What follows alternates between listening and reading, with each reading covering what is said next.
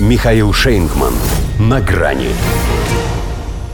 Подложная тревога. США испугались того, чего нет, ради контакта с Россией. Здравствуйте. На грани. Американцы толком даже испугаться не успели, хотя сутки Белый дом и его присные пытались довести страну до панических атак, разгоняя истерию слухами о новой сверхспособности русских размещать ядерное оружие в открытом космосе.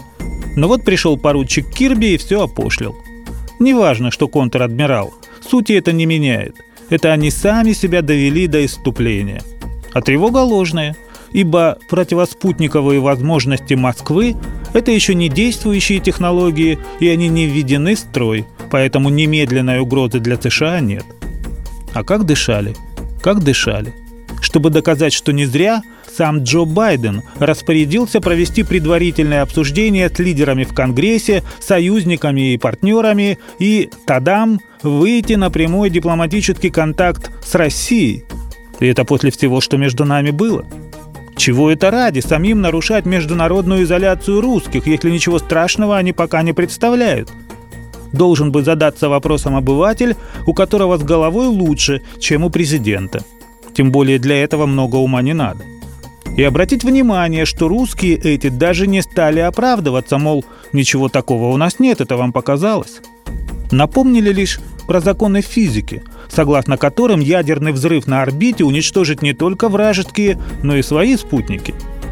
В общем, для нас это пока не актуально, но то, что они засуетились, приветствуем. А вот от версии, что ради Украины они зря отказались.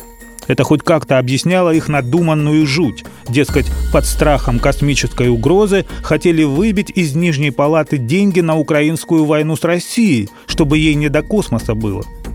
И пусть все равно не помогло, Конгресс ушел до конца февраля в отпуск.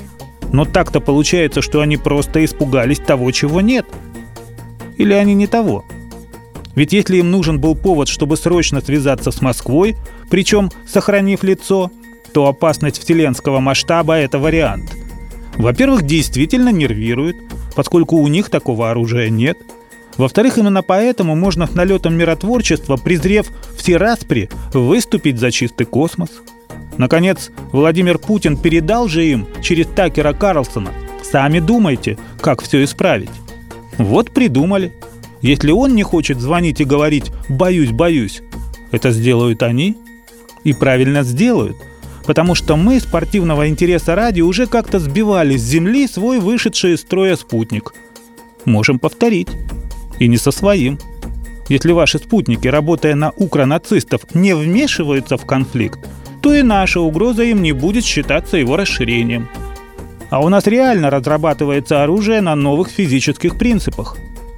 Другое дело, что главный принцип остается прежним.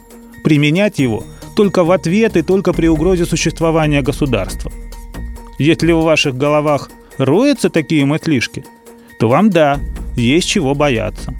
Так что спорить не станем. Дым не без огня.